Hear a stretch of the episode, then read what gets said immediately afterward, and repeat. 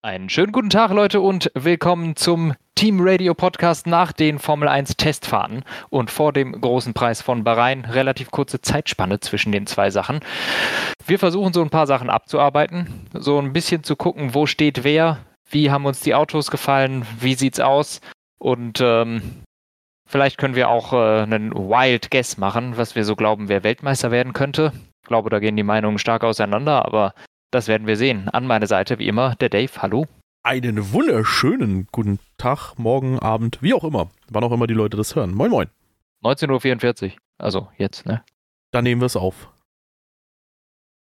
Ja, ähm, drei Testtage und äh, ich sag mal so, äh, gefühlt wenige Überraschungen, würde ich mal behaupten. Wir haben, mhm. glaube ich, ein relativ ähnliches Bild zu letzter Saison.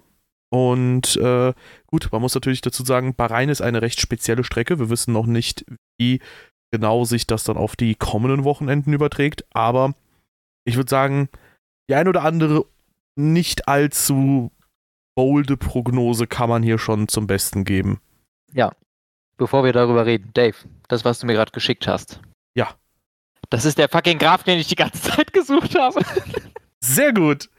Ja, ähm, wir haben nämlich gerade ein bisschen Informationen ich hin und her seit zehn Minuten einen bestimmten Graphen zur Rennpace und Dave so erzählt mir irgendwas anderes, sagt so, ja, ich schicke dir dann irgendwann äh, nochmal äh, so die Links rein und ich habe ihm gerade noch einen Link geschickt mit äh, Rennpace-Daten, die aber anders waren als das. Das heißt, er hat wahrscheinlich gewusst, dass das der ist, den ich suche, wie ich nur mal so gesagt habe.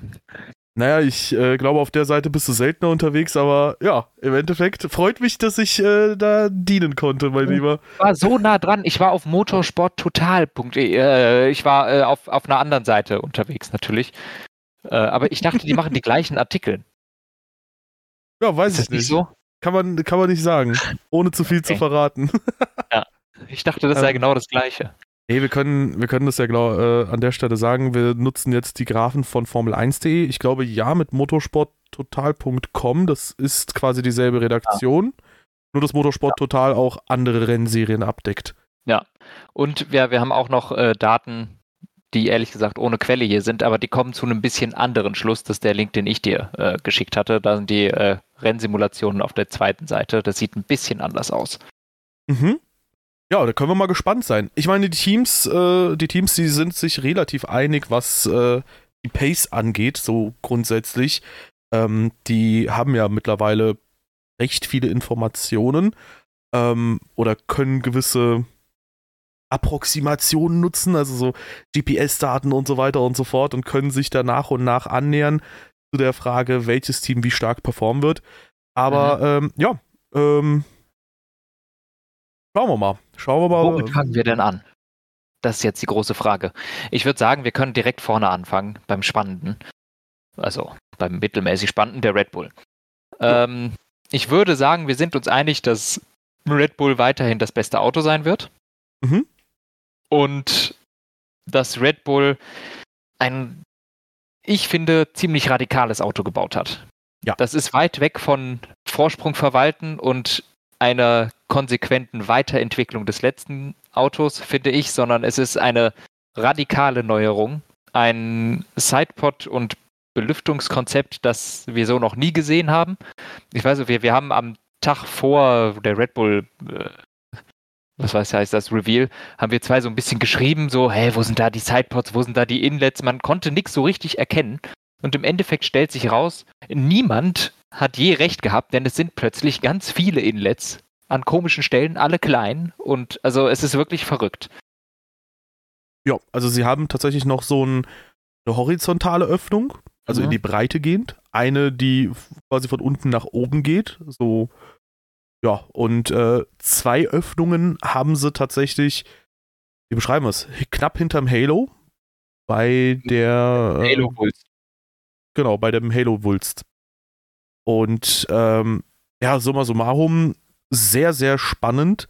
Also Red Bull zentriert quasi sehr viele der Funktionen des Autos. Äh, der Honda-Motor scheint quasi keine Luft mehr zu benötigen. Mhm. Ähm, und eine Sache ist mir da tatsächlich trotzdem so ein bisschen störend in der ganzen, im ganzen Medienecho gewesen für mich. Also für mich war das sehr störend. Ähm, nämlich dass die Leute quasi jetzt vom Zero Side Pod sprechen, weil für mich würde Zero Side Pod oder Zero Pod heißen, an der Seite siehst du halt nichts von dem Auto.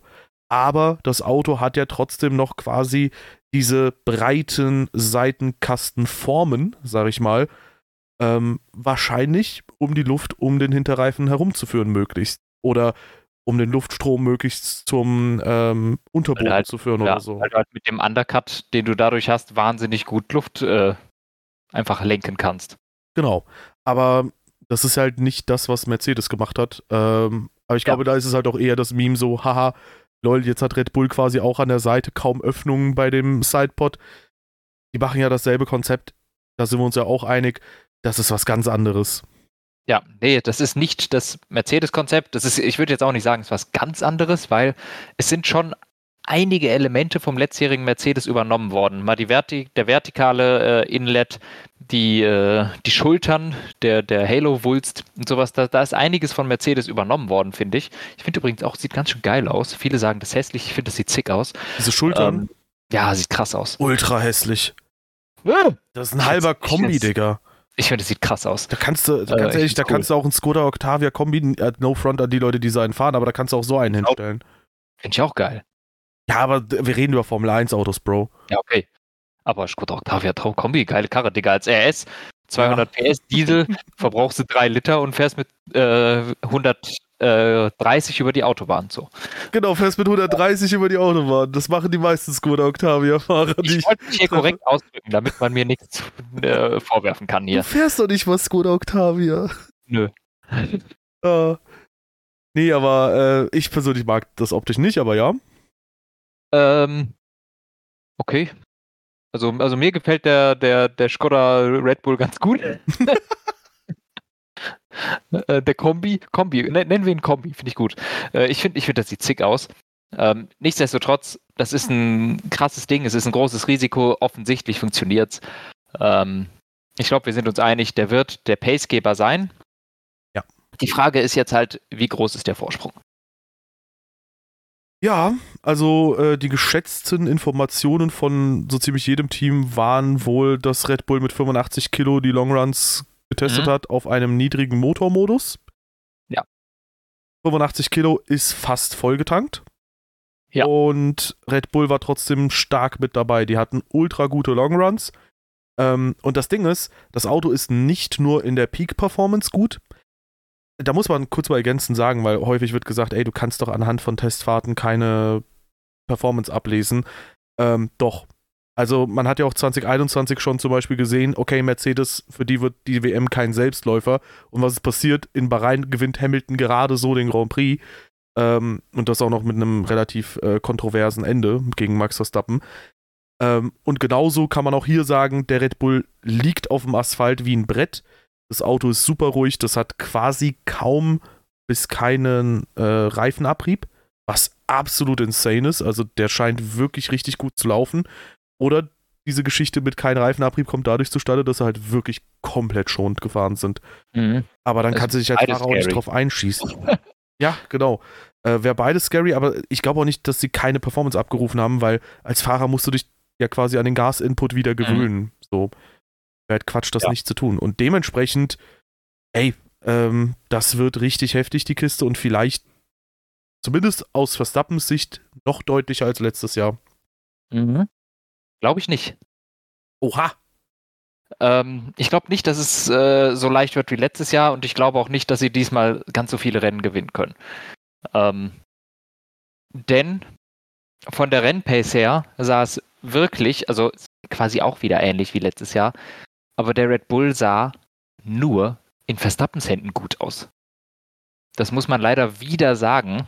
Es war wieder schlecht und es war so dramatisch, dass auch bei den Rennsimulationen, wenn wir davon ausgehen, äh, dass äh, Perez das gleiche Programm gefahren ist oder ähnliches Programm gefahren ist wie Verstappen, war er im Schnitt über sieben Zehntel hinten dran, was ihn äh, ans Ende der Punkteränge bringen würde.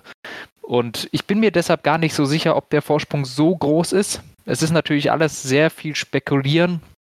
Äh, besonders in der Quali-Pace, glaube ich, sieht der Ferrari schon wieder gut aus. Aber auch die Rennpace vom Ferrari gefällt mir gut. Ähm, Und ich glaube, ganz so easy wird es nicht. Aber hm. wir werden sehen. Ey, dein Wort in Gottes Ohr, ich sag wie es ist, aber das Ding ist, ein Fahrer reicht ja, dass Red Bull alle Rennen gewinnt. Das stimmt. Also selbst wenn Perez Runde 17 langsamer ist und am Ende, keine Ahnung, äh, nach den rund 60 Runden in Bahrain 42 Sekunden hinter Verstappen herhinkt, ähm, dann ist ja Verstappen trotzdem 41 Sekunden vor dem Rest des Feldes so. Ja, das stimmt. Wobei, ja, es ist aber halt auch einfach das Problem, wenn der Red Bull ein Auto hat, das ein bisschen schneller ist als der Ferrari, gewinnt trotzdem Verstappen jedes Rennen. Das ist halt das Ding, ja. Ähm, der Ferrari muss besser sein als der Red Bull, damit Verstappen nicht gewinnt. Ja, jetzt wäre halt das die spannende Frage wirklich mal, wie jetzt ein Fahrer neben Verstappen aussehen würde, weil, ey, ich glaube, bei einem sind wir uns auch einig, Perez ist kein Nasenbohrer, aber jo. der scheint mit dem aktuellen Fahrzeug einfach nicht in die Pötte zu kommen, so. Ich glaube, der ist besser, als er neben Verstappen wirkt. Ähm, ja. Aber ja, also ich, ich würde unheimlich gerne mal einen Charles Leclerc, Hamilton oder sonst wen neben einem Verstappen sehen, einfach mal um zu schauen, okay, ist Verstappen vielleicht. Ich kann mir nicht vorstellen, dass er der Einzige ist, der versteht, wie man die Ground-Effekt-Autos fährt, aber ähm, wo er dann quasi den Unterschied macht, das würde mich mal interessieren. Mhm. Oder also, ob. ich hatte, ich hatte letztens in einem Podcast mit Alex Albon, vielleicht hast du das auch gesehen, mhm. der hat so ein bisschen beschrieben, wie das damals war für ihn bei Red Bull und wie sich ein Red Bull fährt. Und ähm, er hat gemeint, er, er hat gerne ein starkes Frontend, Max auch. Und der Red Bull war aber so, das muss man sich vorstellen, dass man am Computer seine Computermaus die Einstellung auf maximale Empfindlichkeit stellt, sodass du, wenn du die Maus antippst, sie von vom linken bis zum rechten Rande des Bildschirms springt und du völlig nervös bist und eigentlich gar nichts treffen kannst, weil der kleinste Millimeter an Bewegung der Maus bewegt sich auf deinem Bildschirm direkt 30 Zentimeter. Er hat gesagt, so fährt sich der Red Bull. Und Verstappen kommt damit klar und für ihn war das sehr schwierig und man wird angespannt, weil alles ist so filigran, du machst filigrane Lenkbewegungen, das Auto macht unglaublich viel, dass du angespannt wirst im Auto und wenn du angespannt wirst, kannst du keine Performance mehr abrufen und ich halte es für möglich, dass das so ein bisschen das ist, was die letzten Teamkollegen bei Verstappen so gekillt hat. Ist es denn so, also er hat ja gesagt, er mag eine starke Front. Heißt es, dass das Heck sehr, sehr instabil ist? Nicht zwingend. Ich glaube, das heißt eher einfach, dass die Front extrem direkt ist. Mhm. Das Heck muss nicht instabil, weil wenn das Heck instabil ist, dann drehst du dich auch. Das ist auch nicht gut. Ähm, ja, aber ich überlege gerade, wo das Problem genau sein könnte. Direkte Front überlege gerade, wo das Problem genau dann sein könnte, weil wenn du halt ein Auto hast, was super gut reagiert auf deine Lenkeingaben, muss es ja nichts Schlimmes sein. Es macht zu viel. So, dass du, du, du hast dann ja auch, auch, auch bei einer, wie mit einer Maus. Wenn du deine Maus ein bisschen bewegt, dann musst du zwar nur wenig machen und du kannst machen, aber es ist zu viel. Du, kannst, du kriegst keine Genauigkeit rein. Hm. Und ich glaube, das, das könnte so ein Problem sein. Wenn du dann angespannt wirst, weil es natürlich dann eine direkte Front hat, wie du schon gesagt hast, eigentlich immer als Rattenschwanz, dass das Heck schwierig sein kann. Ist aber bei Red Bull garantiert nicht so. Das ist, die haben wahrscheinlich Downforce ohne Ende. Aber ähm, ich glaube, der ist einfach sehr nervös und schwer zu fahren. Hm, mich würde mal die Meinung von anderen Fahrern interessieren, oder? Gut, es wäre natürlich schön, wenn irgendwie jeder Fahrer mal in jedem Auto mal testen könnte. So, hallo, mhm. Leute. Aber. Ähm, Kannst ja Ende des Jahres mal Perez fragen, wenn der dann im Podcast sagen kann, wie es war bei Red Bull. ja, ich finde es halt äh, spannend, weil wenn man zum Beispiel mal schaut, wo, wie sich der McLaren jetzt die letzten Jahre verhalten hat, der hat ja auch Charakteristiken aus 21 übernommen für 22. Mhm. Ähm, wenn man mal schaut, wie schlecht zum Beispiel Ricardo performt hat. Ähm, ich finde es find manchmal halt spannend, mal zu beobachten, wer, welcher Fahrer in welchem Team gut oder nicht so gut klarkommt. Mhm. Weil wenn du dir zum Beispiel anschaust, so ein Ricardo, der kam super in einem Red Bull klar. Der kam auch zum Beispiel in einem Renault noch super klar. Und äh, in einem McLaren ging da gar nichts mehr. Da würde man vermuten, ja. okay, McLaren hat auch Eigenheiten, die sehr ungewöhnlich sind. Dann ist aber auch die Frage, wenn er mit dem Red Bull und mit dem Renault gut klarkam, haben die Autos vielleicht gewisse Parallelen, möglicherweise, weiß man halt ja. auch nicht. dann stellt sich auch die Frage, okay, warum kam Ricardo mit einem Red Bull, der wohl Eigenheiten hat, super klar mit einem McLaren, aber null. Und also gut, klar, das kann natürlich ein Unterschied sein, dass das eine Auto sehr direkt auf der Vorderachse ist, Ricardo das vielleicht auch mag, dass es vielleicht schon damals so war und dass mhm. zum Beispiel ja, der McLaren sowas halt gar nicht hatte, aber weiß ich nicht, ist, ist spannend, aber ja, ich glaube, wir sind uns einig, McLaren, äh, McLaren, äh, bei Red Bull wird das Teamduell relativ deutlich sein. Ja. Max Verstappen wird da nur im Ausnahmefall, wenn Sergio Perez sich mal wirklich in die Komfortzone begeben sollte, bisschen straucheln, aber sonst ist der gesetzt auf der 1. Ja, das würde ich auch sagen. Zumindest im teaminternen Duell, weil wenn ja. ich das jetzt so richtig raushöre, glaubst du nicht, dass Red Bull quasi so eine Selbstläufersaison haben wird? Ich glaube, sie werden sowohl Konstrukteurs- als auch äh, Fahrerweltmeister. Und ich glaube, es wird auch eine Selbstläufersaison. Ich glaube aber nicht, dass es eine Saison gibt, in der sie 23 von 24 Rennen gewinnen. Ich hoffe es, aber. Es wird, es wird deutlich, aber keine Ahnung, meinetwegen werden es fünf Rennen im Jahr, die Red Bull nicht gewinnt. Hm. Und das wäre schon ein großer Schritt zu letztem Jahr. Wir können mal ganz kurz die äh, beiden äh, Grafiken durchgehen, äh, die wir hier haben. Äh, zumindest ja. mit den ersten fünf Teams, würde ich mal sagen, weil äh, die Grafik auf Formel1.de, da ist Red Bull auf 1, ungefähr eine halbe Sekunde vor Mercedes, Ferrari und Aston Martin. Ja. Wobei Aston Martin den geringsten Reifenabrieb haben soll, Ferrari quasi den mittelhohen und Mercedes den höchsten. Ja, das ist da aber schon mit eingerechnet. Ach so, okay. Ja. McLaren soll da tatsächlich auf Platz 5 sein mit einem relativ deutlichen Abstand von über einer Sekunde Pace-Rückstand. Ja. Und das, was wir jetzt quasi auf Reddit nochmal gefunden haben, ist Red Bull ganz vorne, ungefähr zwei Zehntel vor Mercedes und Ferrari. Das würde ja ungefähr für deine Prognose sprechen. Ah, es ist von Formula1.com. Ist eine Quelle unten dran. ah, okay. Oh, äh, ja. Und ungefähr vier Zehntel vor McLaren, sechs Zehntel vor Aston Martin. Also, ja, ja ähm, wenn tatsächlich Formula1.coms Prognose da richtig ist, dann ist es vielleicht wirklich enger als gedacht. Ja, also, ich sag dir, wie es aussieht. Die Wahrheit liegt in der Mitte. ähm, ich glaube bei der Formula1.com Analyse, dass der McLaren so hart zurück ist, halte ich für Formel 1.de meinst du? Formel, ja, äh, scheiße. Äh, äh Formel 1.de, dass das so groß ist, glaube ich nicht dran. Ähm, ich glaube, der McLaren spielt da auch noch mit. Mhm. Mercedes und Ferrari sehe ich auch so. Halbe Sekunde hinter Red Bull weiß ich nicht. Ich würde tatsächlich Ferrari vor dem Mercedes setzen. Den Mercedes hinter, äh, hinter Ferrari relativ knapp. Und auch da dann aber eins, zwei Zehntel vielleicht Rückstand Aston Martin und McLaren. Aston Martin gewinnt durch den Reifenver äh, Reifenverbrauch. Mhm. Die grundsätzliche Quali-Pace des Aston Martins ist nicht so gut. Die würde ich sagen ungefähr auf McLaren-Niveau. Das heißt, beide McLaren-Fahrer sehr jung, gut im Quali. Es ist davon auszugehen, dass die Aston Martin des Öfteren auch im Quali hinter den McLaren landen, was die schon eine schlechte Position fürs Rennen gibt, die erst hinten raus mit ihrem guten Reifenverbrauch punkten können.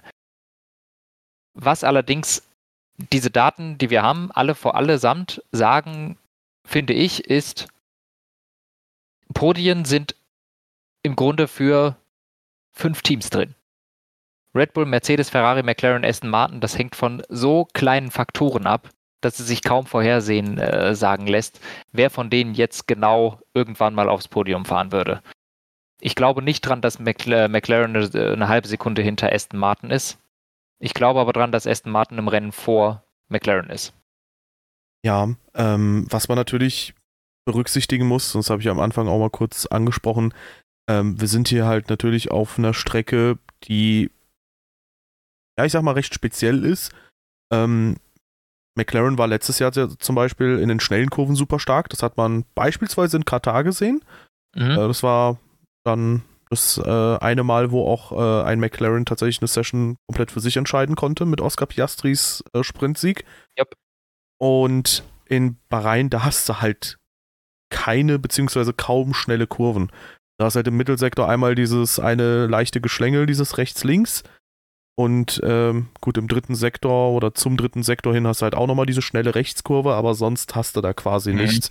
Und ähm, wenn man davon ausgeht, dass McLaren tatsächlich wieder ähnliche Stärken hat wie letztes Jahr, dann wird man das erst bei kommenden Grand Prix sehen. Vielleicht sogar schon in Jeddah jetzt, äh, wie die performen. Ja. Ja. Ja, äh, generell war es so, ich habe hier auch noch eine Grafik, die ich dir mal schnell hier zuschicke. Fand ich auch ganz interessant. Ähm, da geht es darum, wie so die, die Cornering Speeds und sowas war. Ähm, Ferrari hatte wohl einen ziemlich guten äh, Top Speed und auch guten Low Speed Grip.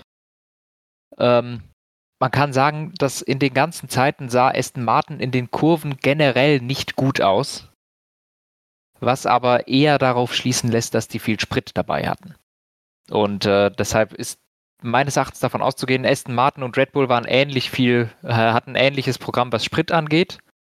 Mercedes und Ferrari waren auch eher beieinander und McLaren kann man kaum einschätzen, weil die auch ein paar Probleme hatten. Und ich finde, McLaren ist das Team, das mir am schwersten fällt. Irgendwie sozusagen, waren die gut oder waren die schlecht? Ich weiß es nicht. Bei Mercedes, ja. Ich finde es halt spannend, den, äh, sorry, ganz kurz zu McLaren. Äh, ich finde es halt spannend, den zu sehen, weil man hat schon bei vielen Teams das Gefühl, okay, die haben jetzt irgendwie sich voll an den Red Bull äh, nochmal orientiert. Mhm. An den letztjährigen Red Bull wohl bemerkt natürlich. Ähm, der Mercedes sticht da vielleicht einen Ticken raus und ja. vor allem äh, der McLaren sticht aber auch, finde ich, sehr stark raus. Ja. Weil der McLaren, finde ich, aussieht wie der letztjährige McLaren. Ja, absolut. Aber der hat ja auch ganz gut funktioniert. Das ist richtig. Die Frage ist halt natürlich, was von McLaren dann nochmal die nächsten Rennen kommt und ob die vielleicht ähm, ja nicht doch eher ihre Upgrades ein bisschen zurückverlagert haben.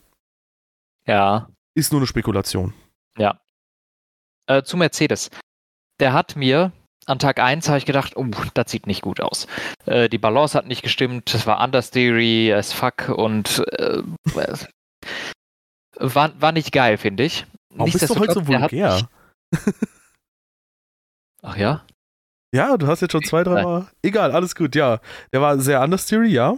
Ähm, und das hat sich dann aber an Tag 2 gebessert. Die haben ziemlich schnell einen Kniff gefunden, um das Setup in den Griff zu kriegen. Der war immer noch ab und zu mal ist das Heck äh, loose gewesen in äh, Turn 1.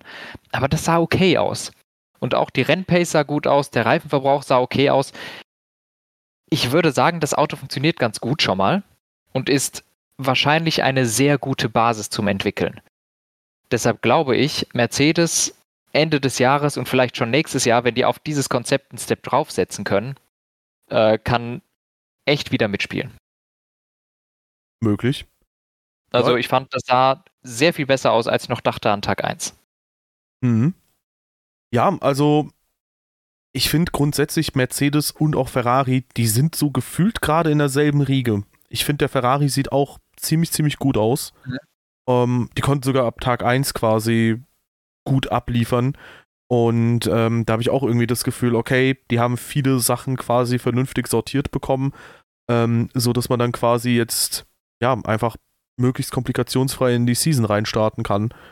Und ähm, ich bin mal gespannt, ob eventuell eines dieser Teams im Laufe der Saison noch mal ein bisschen den Abstand zu Red Bull verkürzt oder gar ja gut drankommt wirklich, ähm, was natürlich wünschenswert wäre.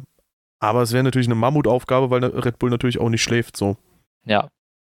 Also mein, mein Tipp ist da auf Mercedes. Ich glaube, Ferrari wird die Saison vorne starten und Mercedes wird sie vorne beenden. Ähm, meines Erachtens und meinem Auge nach ist der Mercedes noch unterentwickelt. Ähm, der ist noch nicht filigran, der ist noch nicht weit gekommen mit seinem Konzept, wie auch. Und ich glaube, da ist wahnsinnig viel Luft nach oben. Der Ferrari hat natürlich auch ein gewisses neues Konzept. Der sieht aber schon ein bisschen weiterentwickelt aus und da, da wird es auch äh, Steps geben, keine Frage.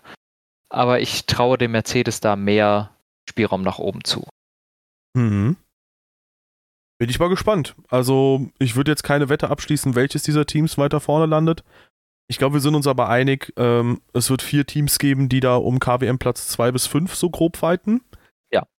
Ähm, und ich bin mal gespannt, äh, wie das Entwicklungsduell genau aussehen wird, weil, hey, am Ende kommt irgendwie Aston Martin oder McLaren, die kommen irgendwie mit einer Neuentwicklung rum, dass die den aktuellen Red Bull möglichst gut kopieren können oder was auch immer. ähm, und äh, ja, fahren den anderen Teams dann eventuell um die Ohren. Ähm, und da muss man ja auch dazu sagen, in den letzten andert, äh, nee, in den letzten zwei Seasons haben wir eine Sache gelernt, ähm, nämlich, dass so Trends sich enorm schnell auch wandeln können. Ja.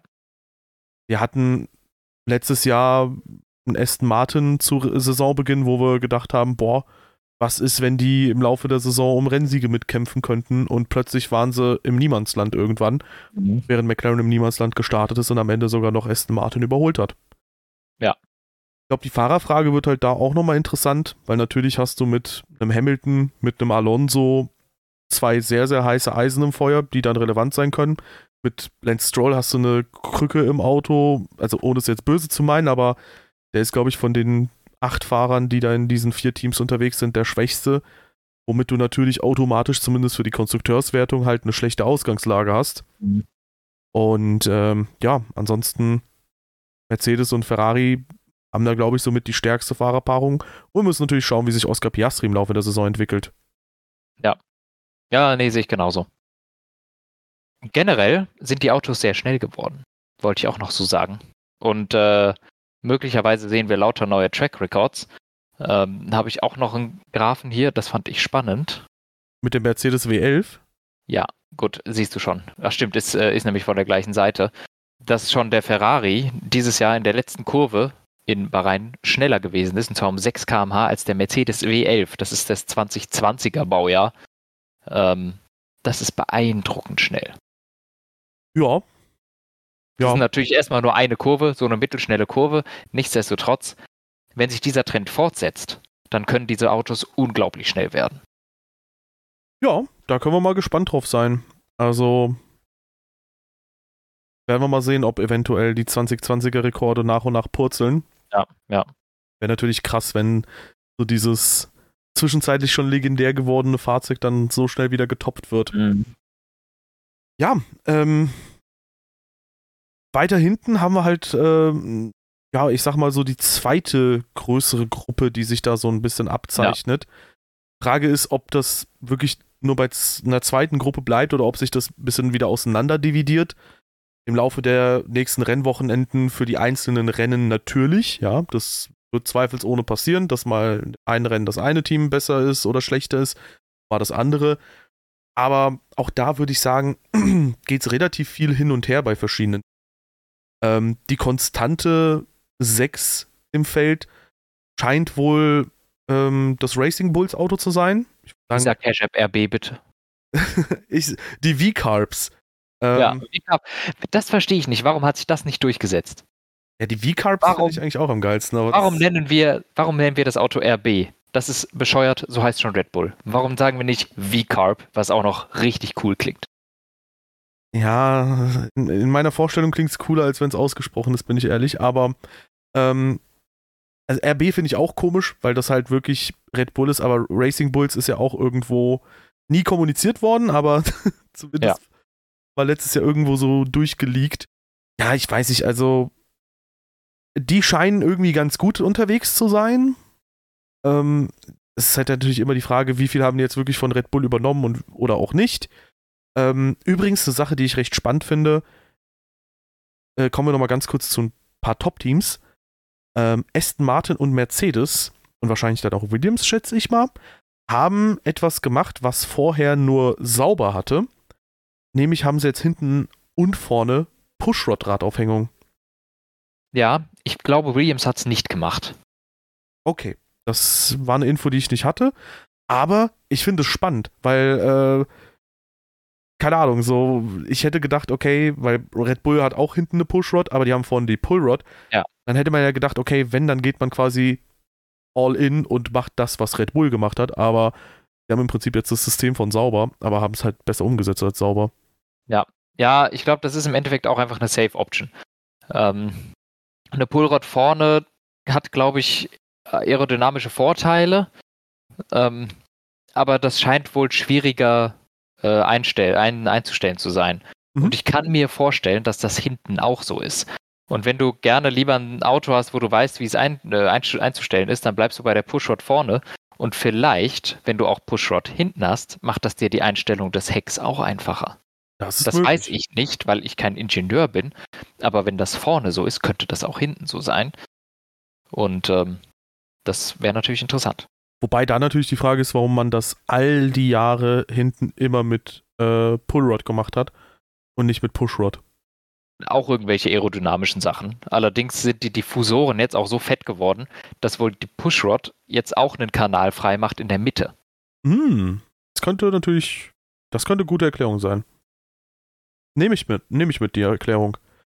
Ähm, ja, aber Racing Bulls, wie gesagt, man weiß nicht, wie viel wurde jetzt wirklich von Red Bull äh, an Wissenstransfer weitergeleitet oder nicht. Äh, ist aber auf jeden Fall gut unterwegs. Mhm. Sieht so gut aus ja. wie seit 2021 ja. nicht mehr, glaube ich. Ja, aber die sind, glaube ich, so ein bisschen im Niemandsland. Ich glaube, die sind vor den letzten vier, aber kommen nicht an Aston Martin und McLaren dran. Mhm. Ja. Ja, und die letzten vier, da sind sich die Grafen auch ein bisschen unschlüssig. Wobei ja. bei Haas Schlusslicht sind sie sich sogar einig. Ähm, ja, also da haben wir sauber Alpine, Williams und Haas. Mhm.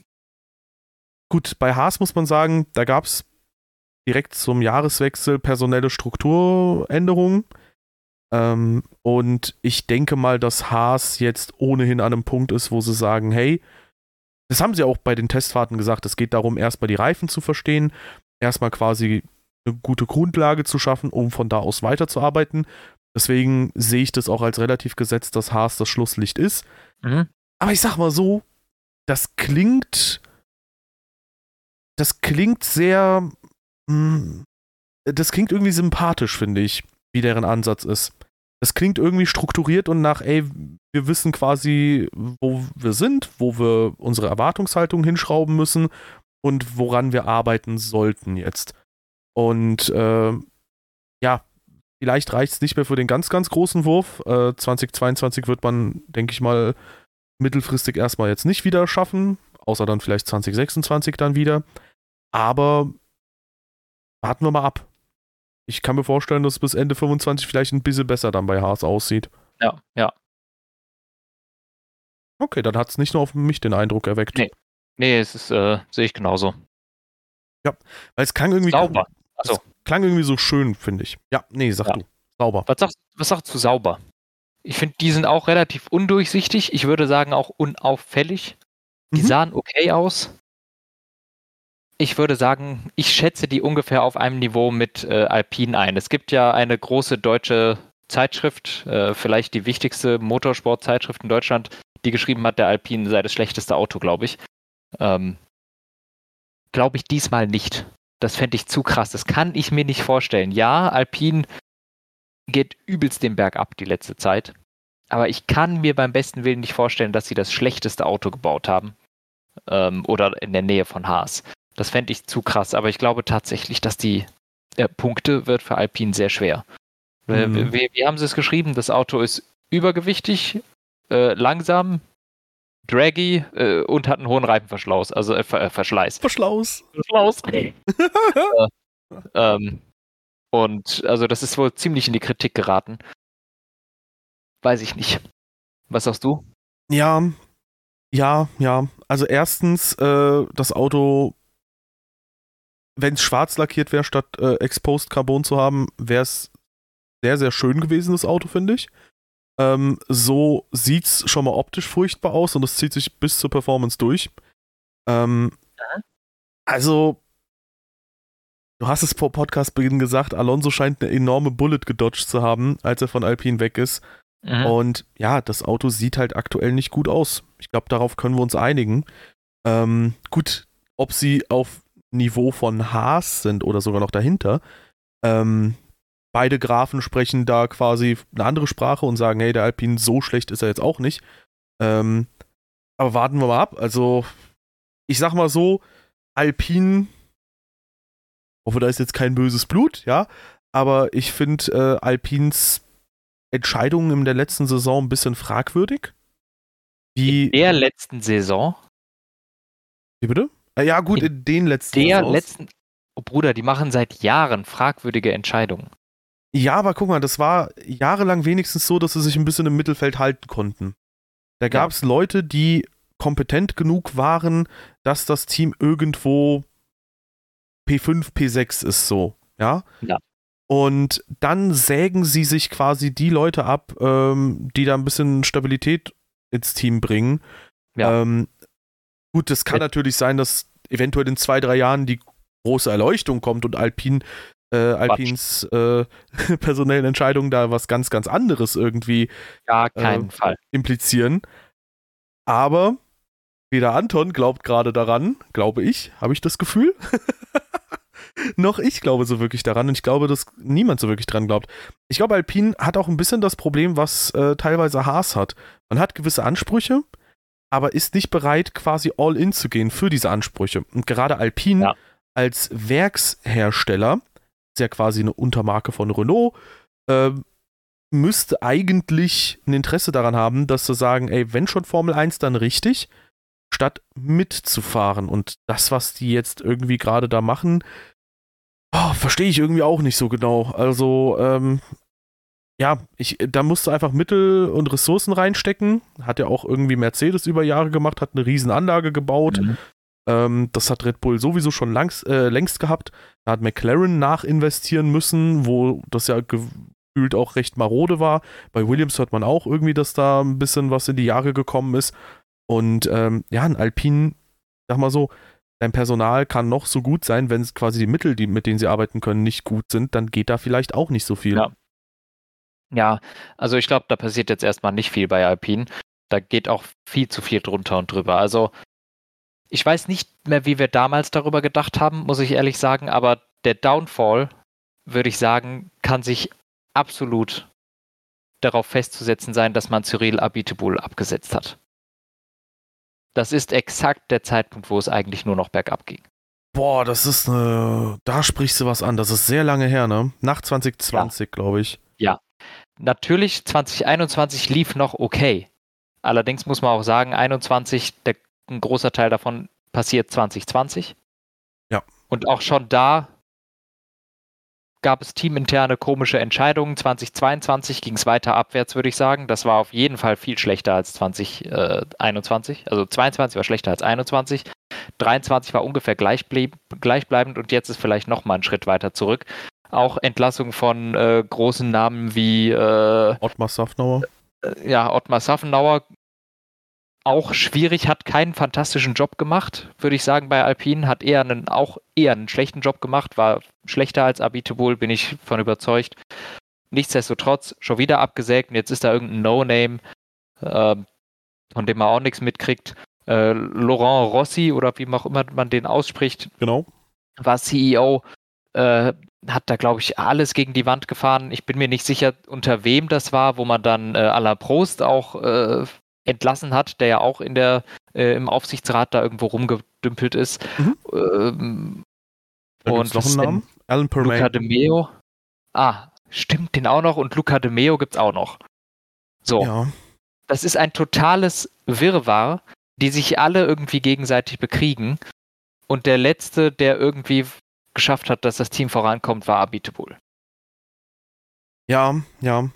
Ja, wobei, gut, von außen ist es halt schwer zu beurteilen, ne? Vielleicht hat Ja. auch Ottmar Safnauer das so ein bisschen noch zusammengehalten oder, oder, oder. Wobei, ja, sowas wie zum Beispiel, dass man Alonso und Piastri verloren hat, das geht ja mindestens zu einem großen Teil auf Ja. Ottmar Safnauers Kappe. Äh, Für sowas wird man halt gekündigt. Richtig. Ähm, ich sag mal so, äh, ich habe das vor ein paar Jahren mal gesagt, ähm, als Ferrari ihre chaotischen Jahre hatten. Ähm, ich finde, Renault bzw. Alpine ist so ein bisschen das Ferrari des Mittelfelds. Ja. Und ähm, jetzt, wo du es so sagst, ich meine, auch Alain Prost hat sich ja dann häufiger mal geäußert über die internen Strukturen und auch über die interne Wertschätzung, die es bei Alpine gibt. Ich meine, der ist ja auch seit Ewigkeiten bei Renault dabei gewesen. Der hat seinen letzten Titel, glaube ich, mit Williams Renault geholt und seitdem war er da an Bord. Ich erinnere mich dann auch noch an den Renault Espace F1, also Anfang der 2000er Jahre, Ende der 90er Jahre, der einen V10 Formel 1 Motor drin Egal. hatte. Ja. Den ist auch äh, Alain Prost gefahren auf der Strecke damals. und äh, der ist halt dann dementsprechend auch ultra lange dabei. Äh, Alan Permain zum Beispiel auch seit 1989 in Enstone tätig. Ähm, Ja. Und das zeigt halt auch, auch so ein bisschen, ich meine, Renault ist immer so ein Konzern, da wird man nicht schlau draus. Also ich verstehe auch nicht, warum sie Alpine zum Beispiel bewerben, statt Renault zu bewerben. Nee, Alpine, macht gar keinen Sinn. Alpine ist so ein viel kleinerer Name und die werden auch, wir haben jetzt ein Modell, das in 40 Ausführungen existiert. Ja, so. nein, macht überhaupt keinen Sinn. Das ist äh, eine bescheuerte Marketingentscheidung. Noch dazu haben sie bis 2010 Renault gehabt, dann gehen sie raus, oder bis 2011, dann war Lotus quasi größtenteils irgendwie Anteilseigner Ja. und dann sind sie 2016 wieder rein, nur um 2020 dann zu sagen, nö, nächstes Jahr sind wir wieder Alpine dann. Also irgendwie, das ist so ein Hin und Her in jeder Hinsicht. Und Ja. Ich meine, so konkret habe ich es mir noch nie vor Augen geführt, aber jetzt, wo du es sagst, gefühlt ist das halt halt wirklich wie so in einem Hühnerstall, wo es permanent hin und her geht, wo man auch keine Ahnung hat, was soll Ja. das jetzt alles so. Und ich würde sogar sagen, sie sind, das ist, ich, das kann ich, das weiß ich jetzt nicht, ob ich das direkt mit Daten beweisen kann. Aber ich würde sagen, die sind seit 2009 durchgehend bis heute jedes Jahr das schlechteste Werksteam. Uh, Und ich bin mir ziemlich sicher, dass das stimmt. kann gut sein, ja. Würdest du Aston Martin zum Beispiel als Werksteam zählen? Nein. Okay. Also, Hahn Mercedes Motor ist kein Werksteam. Ja, ja, aber also mir ging es um die Frage eher Hersteller, also wie die Definition für dich Nee, ist. nee, nee. Nein, ist kein, äh, Red Bull ist ein Werksteam zum Beispiel.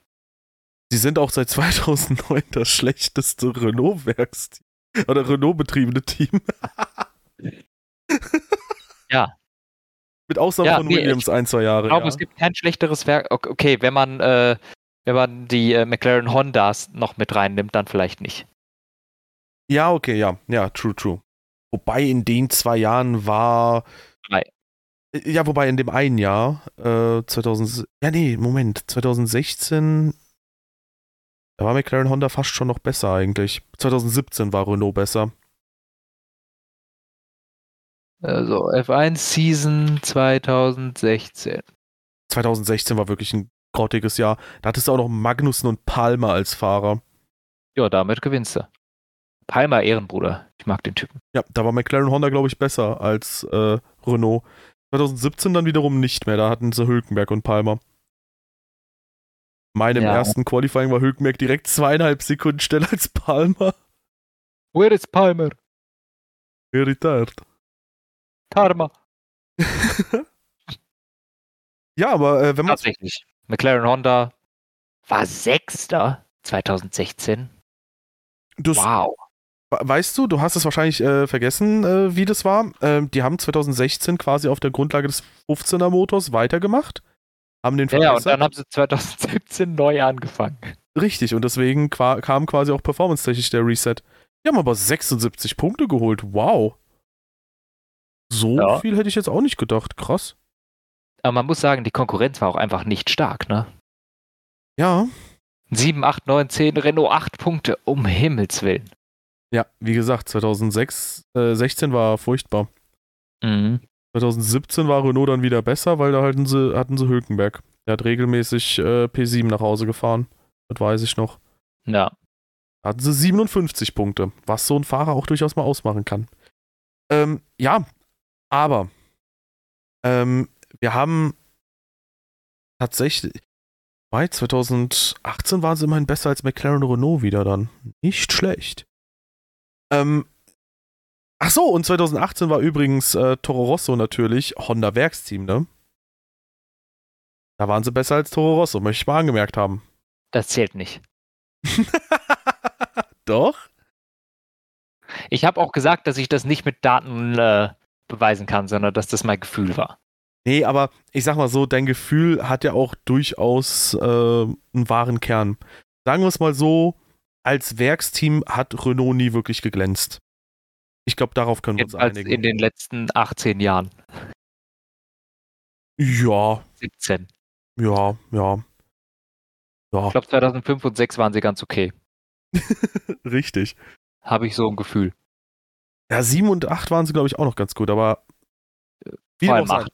das, das liegt sehr, sehr weit zurück alles. Ähm, Ja. Sagen wir es mal so, wir hoffen einfach, dass Alpine quasi so ein bisschen den Kopf aus der Schlinge bekommt. Aktuell hat es nicht den Anschein danach, weil sie haben sehr, sehr viel Know-how rausgeballert.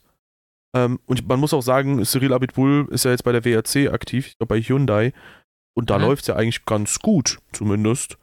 Ähm, der scheint das ganz gut äh, zu managen. Und ja. Oder ist es einfach. Ja, der ist auch übrigens super charismatisch. Ich habe den äh, 23 habe ich den bei der Rallye Schweden getroffen. Ah, cool. Unfassbar krasser Typ. Also wirklich Cyril Abitbul kam in den Raum und hat sofort alles an also wirklich, der hat, du hast gemerkt einfach, da ist eine ganz andere Luft plötzlich, weil äh, der hat einfach so eine Art, auch komplett auf Augenhöhe mit allen zu sprechen und wirklich mit jedem irgendwie ein Thema zu finden und so. Und das fand ich super beeindruckend, ähm, weil da gab es ja auch Leute von, keine Ahnung, GameStar oder so. Und du hast dann nicht irgendwie das Gefühl gehabt, dass er da mit, in Anführungszeichen, fremden Personen spricht, sondern der hat halt mit jedem irgendwie ein Thema gefunden und der hat für alles Interesse gehabt. Das war saumäßig interessant, wirklich. Cool. Ja, reden wir mal über erfreulichere Themen. Ähm, Williams scheint einen ordentlichen Aufstieg gehabt zu haben. Die sehen ganz gut aus. Ja. Nichtsdestotrotz, die sahen auch letztes Jahr zu einigen Rennen schon relativ gut aus und waren immer wieder Punktekandidaten. Ob es das jetzt häufiger wird, weiß ich ehrlich gesagt nicht. Ja, also man kann nicht mehr sagen, ja, Williams, die sind eh immer letzter. Das war schon letztes Jahr nicht der Fall. Ja, das hat Haas übernommen. Richtig. Ähm, und außerdem äh, muss man aber auch, muss man auch sagen, äh, Williams war auch letztes Jahr in Bahrain schon sehr stark. Da hat Albon, glaube ich, aus eigener Kraft einen Punkt geholt. Und Logan Sargent war Zwölfter, wenn mich nicht alles täuscht. Uh, not bad. Wenn ich mich, wenn ich mich jetzt richtig erinnert habe, dann ist meine Erinnerung auch not bad. Was? Wow. Was denn? Ich kann, ich kann doch wohl mehr, mal meine Erinnerung hier loben gerade. Nee. Ja, Albon 10., Logan Sargent 12. Nee. Das, äh, das hast du die ganze Zeit schon aufgehabt, die Seite. Ich glaube dir nicht. Kannst okay. du nicht beweisen. Doch, ich hab's gerade gecaptured. Äh, ich, hab's, ich hab's im Hintergrund mitgecaptured. Bei mir läuft im Hintergrund so ein Gran Turismo 4 Playthrough. ja, Alter, du hast wahrscheinlich einfach auf Handy geguckt. in der Hosentasche. Ähm, Anyway. Äh, Gibt keine Beweise. Ich, mich würde mal eine Sache interessieren. Wie ist deine Meinung zu den neuen Formel 1 Teamnamen? Hast du damit ein Problem oder nicht? Fangen wir mal mit Visa Cash App RB an. Ich habe damit kein Problem. Es ist bescheuert, aber ich habe damit kein Problem. War okay. das Kimi? Ja, aber bei mir war gerade Kimi mit der Grund. Also jetzt okay. ist es immer noch, aber er, er stimmt ähm, dir zu. ja, ich, ich finde es bescheuert, äh, die Namen, aber stören tut es mich nicht. Dann ist das halt so. Das ist äh, meines Erachtens etwas, das wir ein, das einfach bisher in der Formel 1 noch nicht angekommen ist, obwohl das was ganz normales, kommerzielles ist, was im Sport passiert. Äh, wenn man sich IndyCar oder sowas anguckt, da heißen die Teams alle so. Du meinst sowas wie Bayer Leverkusen? Äh, genau, wer kennt es nicht? Das IndyCar-Team Bayer Leverkusen. Mann, jetzt. Mein Gott. Du Whiteboard Hero, Alter. Ja, also äh, Bayer Leverkusen, wie, wie die mit dem Honda-Motor das Indy 500 gewonnen haben. Mit Alonso als Teamchef. Wahnsinn. oh, meine Güte, Alter. Oh, Mann. Hier kann man auch nichts sagen, ohne dass es, äh, es verrissen wird. Meine Güte. Ja. Ähm, Gar nichts darf man heutzutage mehr sagen. Richtig. Nee, aber äh, ich muss ehrlich gestehen, ich habe da auch kein großes Problem mit. Ich meine, man muss halt sagen, es ist ein sehr umständlicher Name, es ist schwer ja. auszusprechen, Visa Cash App. Hätte ich eher. Ja, amüsant. Wenn, wenn man es einfach gesagt hätte, Cash App oder einfach nur Visa, dann wäre es einfacher auszusprechen. Ja. Aber abgesehen davon habe ich auch kein Problem. Aber du willst ja deine Cash App bewerben, also musst du das Team auch so nennen. Er nennt guck, halt mal, wie doll, guck mal, wie doll das klappt. Wir reden hier schon über die Visa Cash App. Was macht das eigentlich? Ich habe keine Ahnung. Visa ist doch eine Kreditkarte. Ich Kreditkarte ist ja wohl das Gegenteil von Cash. Ich habe keine Ahnung. also, siehst du? Aber. Zack, direkt alle Leute, die uns hören, müssen das jetzt googeln. Nein, bloß nicht. Ja, ja, das zu googeln ist ja noch okay, das andere zu googeln, das andere Team, das ist ein bisschen kritischer. Äh, ein Ach so, ja, nee. Ähm, nee, aber ich habe es tatsächlich mal verglichen mit anderen Unternehmensnamen, die immer wieder auch mal da waren. Ich meine, es gibt Titelsponsoren, Oracle Red Bull mhm. Racing, Vodafone ja. McLaren Mercedes früher oder keine Ahnung was, Aston Martin, Aramco, Cognizant F1-Team oder so. Ja, frag mal Lewis Hamilton, wie das Mercedes-Team heißt, weiß der auch nicht. ja, das ist so geil, wenn der nächstes Jahr bei Ferrari so Scuderia ein Sponsor? So, nee, haben wir nicht. Hm. Äh, nicht mehr Marlboro? Nee, gibt's seit 20 Jahren nicht. Übrigens raucht nicht, Leute. Ähm, nee, aber ich tue mich da auch nicht schwer, bin ich äh, ganz ehrlich. Und ich meine, es gibt ja auch Teams, die heißen halt einfach wie Unternehmen. Ob es ja. jetzt Alpha Tauri ist, was ein Klamottenlabel ist, Red Bull ist, was ein Energy Drink Hersteller ist. Benetton. Oder Benetton, richtig. Ähm, ich meine, hat sich damals jemand beschwert, dass Michael Schumacher die ersten zwei WM-Titel in einem Klamottenunternehmensbenannten Team geholt hat? Weiß ich nicht. Nö. Ähm, und gut, dann gibt es noch ein Team, bei dem man sich noch nicht sicher sein kann, wie es jetzt genau heißt, weil sie haben in der Schweiz keine Glücksspiellizenz und das ist ein Online-Casino, nämlich Stake. Ja. Entweder sie heißen Stake F1 Team, Kick. Kick ist ihre Stre eigene Streaming-Plattform dann, wo sie auch ihre Online-Casinos bewerben. Äh, ja, oder sie heißen Kick F1 Team oder ich persönlich werde wahrscheinlich einfach weiter sauber sagen. Ja. Ich muss übrigens zurückrudern. In der IndyCar oh. heißen die überhaupt nicht wie ihre Sponsoren. Oh. Also war der Bayer Leverkusen-Vergleich besser als der mit der IndyCar. Ja. Rasenballsport Anton, meine Güte. Bisschen cringe jetzt, ne? Nein, ich find's nicht cringe. Man kann ja, ja auch mal irgendeine falsche Information haben. Solange man sie selbst nochmal fact-checkt, ist doch alles super. Ja, ja, ja, eben. Es, es kam mir nämlich irgendwie falsch vor. Ich denke mir so, nee, mir fällt jetzt gar kein Team ein, das einen Sponsor direkt im Namen hat. Äh, ja, ist auch so. Überleg gerade, gab es nicht irgendwie Teams, die noch Target im Namen hatten oder so? Ich erinnere mich dann nur an die alten Quartettkarten. Ja, aber oder dachte man das nur, weil das Auto rot-weiß gekringelt war und Target drauf stand, aber der hieß gar nicht so. Das kann natürlich sein. Aber du hast wahrscheinlich auch an sowas eben, gedacht, ne? Du hast natürlich, ja, eben. Aber im Grunde genommen, ich gucke mir hier durch, du hast Chip Ganassi, du hast, die, du hast äh, Panther Racing, du hast Penske. Äh, das sind die ganz normalen Teamnamen. Mhm. Gibt's auch Andretti? Äh, natürlich. Warum natürlich? In der Formel 1 gibt's die nicht. hm. Ah, hm. ist natürlich weiterhin eine tragische Geschichte. Ähm, Andretti Green Racing. Warum ja, auch immer Green? Vielleicht weil 7-Eleven Sponsor ist, aber sie heißen nicht Andretti 7-Eleven. Ist 7-Eleven grün oder denkst du gerade an 7-Up? Ich denke an 7-Eleven, diesen grün. Das ist, auch, das, ist auch tausend, das ist auch schon tausend Jahre her. Aber äh, sie, heißen Andretti, sie heißen Andretti Green. Wo das Green herkommt, weiß ich nicht. Aber 7-Eleven ist nicht nur grün, die sind auch rot und orange. Ja, aber der größte Teil ist grün. Okay. Das, das ist sowieso auch schon ewig her. Ich habe nur ein, altes Bild angeguckt, aber auch da hießen die einfach nur Andretti Racing. die heißen nicht so wie ihre Sponsoren, oder? Nö, vielleicht in der Nesca-Serie. Das kann sein, aber wo kommt das Green her? Ey, ich habe keine Ahnung. Vielleicht. Warum äh, Andretti Green? Das weiß bestimmt irgendeiner von unseren Zuhörern. Warum heißt das Andretti Team Andretti Green? Weiß man nicht. Äh, ja, gut. Die. Ja, wobei die Frage ist natürlich, wenn du halt keinen Sponsor hast, ne, nachdem du das Team benennst, dann machst du halt im Zweifel Werbung für das Team oder für den Hersteller, der du gerade bist. So. Mhm. Ich meine, das ist ja gut, dadurch, dass es Motorsport ist, ist halt natürlich jetzt Mercedes nicht so störend auffallend wie zum Beispiel dann, keine Ahnung, Red Bull oder gar Visa Cash App oder so, aber letztendlich ja. muss man ja sagen, irgendwo sind da halt immer so Sponsorennamen drin. Ja, außer ja. halt Williams, aber da ist halt Williams das Produkt. Am Ende des Tages muss man halt eins sagen, ähm, weil das war auch so ein bisschen die Überschrift, die man hier und da gelesen hat.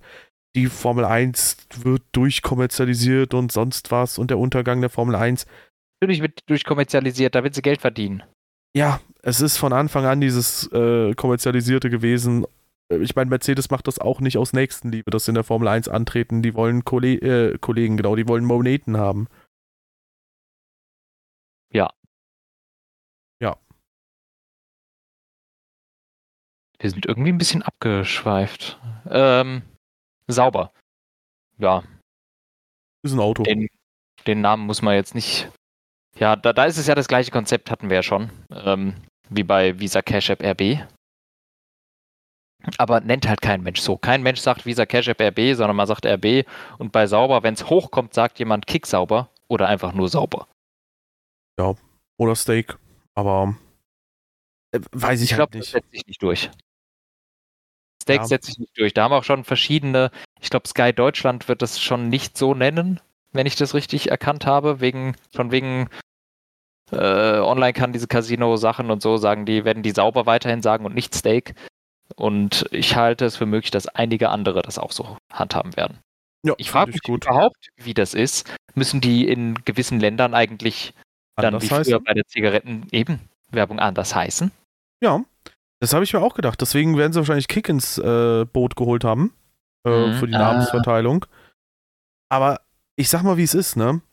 Also, eine Sache kann man ja diesen Online-Casino-Menschen äh, nicht vorwerfen nämlich, dass sie auf den Kopf gefallen sind. Die machen ja leider teilweise recht smarte Sachen und mein, ein, ein Online-Casino sponsert halt jetzt ein Formel-1-Team, so, weißt du, diesen ja. namensgebender Sponsor. Oder die, die haben das Team übernommen oder wie auch immer man das jetzt zeichnen mag. Aber ich halte es marketingtechnisch für enorm dämlich, dass man dann wirklich ein Team übernimmt und nicht mal sicher ist, dass das Team bei jedem Grand Prix so heißen kann. Allein die Tatsache, dass du dein Team quasi permanent, und wir reden jetzt nicht über einen Titelsponsor, ja, wir reden nicht darüber, dass das Team heißt Alfa mhm. Romeo Sauber F1 Kick oder Steak, sondern wir reden darüber, dass das Team entweder Kick F1 Team heißt oder Sau äh, Steak F1 Team heißt. Ja. Und allein das, dass das permanent hin und her switchen könnte, kann ja. oder wird, ist saudämlich. Mhm.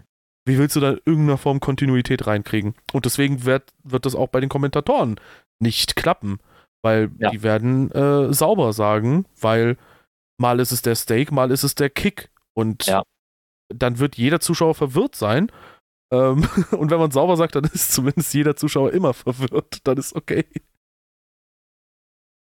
Nee, ja. also halte ich nicht für smart. Jo. Wollen wir Predictions abgeben für die Season? Ja. Also gut, du hast schon mal Fahrer- und Konstrukteurstitel genannt. Ja. Red Bull. Du musst jetzt natürlich was anderes sagen. Max Verstappen, hast du gesagt? Äh, dann ja. sage ich äh, Schweb Bull oh. ja. und äh, Schwex Verstappen. Uh. Krass. Ja, der, der ist heftig, habe ich gehört. Der böse Cousin von Max Verstappen. Schwex. Schwex. ähm.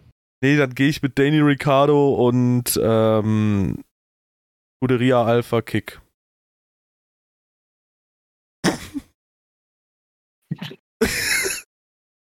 Ey, immerhin, ich habe ein Schmunzeln rausbekommen. ja. Hättest jetzt noch Mastercard oder sowas mit reinbringen müssen. Ich tippe auf äh, Swaggermeister. Ja, okay, seien wir ehrlich, die Kicks sind relativ lang. Äh, Kicks, oh my god. die, die, Tipps sind relativ langweilig, weil es halt Verstappen und Red Bull wird. Ähm, ja. Und danach ist es mir fast zu eng, um eine Vorhersage zu treffen. Ja. Das Ding also ist, Fahrer kann ich. Boah, nee, weiß. Das, das Ding ist, äh, wir haben ja vorhin äh, den Faktor Fahrer mal hervorgehoben, wo du gesagt hast, wenn Ferrari so stark ist wie Red Bull, dann wird trotzdem Verstappen Weltmeister. Ja. Ich sag mal so, ich glaube, am Ende könnte zum Beispiel sich Mercedes sowohl in KWM als auch Fahrer-WM durchsetzen, aber ich glaube halt primär durch Lewis Hamilton gegen Ferrari. Mal sehen. Ich glaube, Russell hält dieses Jahr mit Hamilton mit. Das hast du letztens schon gesagt. Ich frage mich auf Basis wovon du das jetzt äh, abstrahierst, so. Weibliche Intuition. Okay, das lasse ich gelten. Ich habe dafür überhaupt keine. Es ist ein reines Gefühl. Sag, sag mir so mein Gefühl. Das habe ich schon vor einem Monat oder sowas dir, glaube ich, mal gesagt, dass ich irgendwie im Gefühl habe, dass es diesmal läuft bei Russell. Ich ja. weiß nicht, warum. Ich glaube es einfach. Also glaubst du, dass er es nicht in Kanada wegwirft oder in Spanien Hamilton den Frontflügel kaputt wird oder so? Mhm. Okay. Ja, das wäre natürlich spannend. Ähm, nee, also wie gesagt, ich denke, dass da Hamilton das Teamduell für sich entscheiden wird und vielleicht fahrerisch am Ende nochmal den Unterschied machen kann, auch wenn es zum Beispiel gegen die Ferrari geht. Ja. Das schließt meine vage Aussage natürlich auch nicht aus. Ich bin ja clever. Ich habe ja gesagt, er kann mithalten. so dass man mich auf nichts festnageln kann und im Endeffekt sagen kann, das war eine hundertprozentige Bullshit-Aussage. Ja, und am Ende des Jahres kommt dann irgendwie so eine FIFA-Challenge zwischen Hamilton und äh, Russell. Hamilton gewinnt das 4 zu 3 und Anton, na siehst du, der hat gut mitgehalten. Auf Augenhöhe, ja. Ja. Hätte er den einen Lattentreffer reingemacht, dann, äh, ja, ne? Wäre es in die Verlängerung gegangen. Ja. Ach ja. Übrigens äh, hat einer unserer Stammzuhörer, Eric, 2603 geschrieben, dass er laut Spotify Wrapped uns 5069 Minuten gehört hat. Das sind 84 Stunden. Die 69 appreciate, is, äh, appreciate ich absolut. Sehr nice, ja. ja. Dreieinhalb Tage. Holla. Das also, ist krass. Krass. So lange will ich meine eigene Stimme nicht mehr hören. Also, erstaunlich. Vielen Dank. Ja, vielen, vielen Dank. Sehr cool. Das erinnert mich so ein bisschen an meine Zeit, als ich Podcasts für mich als Medium entdeckt habe. Da habe ich auch denselben Podcast immer und immer wieder gehört. Fand es auch übelst lustig immer. Damals von Game One noch. Aha, okay. Wir hören wahrscheinlich einen Nachfolger davon, ne? Nee, nicht so richtig. Nee, nee. Aber nee. der, aber der, der, der ist, der war aber doch auch bei Game One, oder? Äh, Etienne Gardet, ja, war bei Game One, ja. Ja. Ja. Aber auch ein, ja, in dem Podcast war er sogar mit dabei aber hat sich, glaube ich, irgendwann die Haare schneiden lassen während des Podcasts. Also der ist rausgegangen zum Friseur und die anderen haben weitergesprochen. Ach so, ich wollte gerade sagen, was ist das denn jetzt für eine random Aussage? Also, der war auch in dem Podcast dabei, aber dann hat er sich die Haare schneiden lassen im Podcast. Hä? Ja, während des Podcasts, okay. woanders. Ach ja. Nee, aber äh, mal gucken. Was glaubst du am Ende des Jahres KWM letzter? Haas. Ja. Sagst du Alpin? Nein, okay. Nee, ich glaube vor allem, wenn Alp mein Alpin hat ja mehr finanzielle Möglichkeiten, die werden ja. schon hier oder da mal ein Upgrade bringen, was vielleicht mal ein bisschen ja. das Auto nah, leicht nach vorne wirft. Ja, und äh, ich will auch niemandem zu nahe treten, aber du bist mir vielleicht mit äh, Gasly und Ocon auch ein bisschen stabiler als mit Magnussen und Hülkenberg. Uh. Uh. Ja, da, der Aussage möchte ich mich nicht anschließen. Als du Magnussen gesagt hast, war ich voll dabei, aber bei Hülkenberg. Ich weiß, deshalb habe ich, ich habe das extra so leise hinten dran gesagt, weil ich wollte, dass Magnussen im Kopf bleibt. Aber dann hättest du erst Hülkenberg ganz leise sagen müssen. Hülkenberg dann Magnussen. Magnussen. Ja, ich glaube, so da bist du stabiler unterwegs als mit und Magnussen. Ja, ja. Ist. Danke für den Tipp. Äh, beim nächsten Mal, beim nächsten Mal beleidige ich Magnussen andersrum. Magnussen andersrum ist Ness Nessugram. Ja, ähm, und Herren, ich glaube, äh, achso, kleine Info, ähm, es wird zu Bahrain potenziell kein äh, Recap geben, oder? Stimmt, äh, ja, ich bin halt nicht da. Ja. Sondern erst dann, äh, Saudi-Arabien ist aber direkt die Woche drauf, oder? Richtig. Ja, da, da gibt's dann was.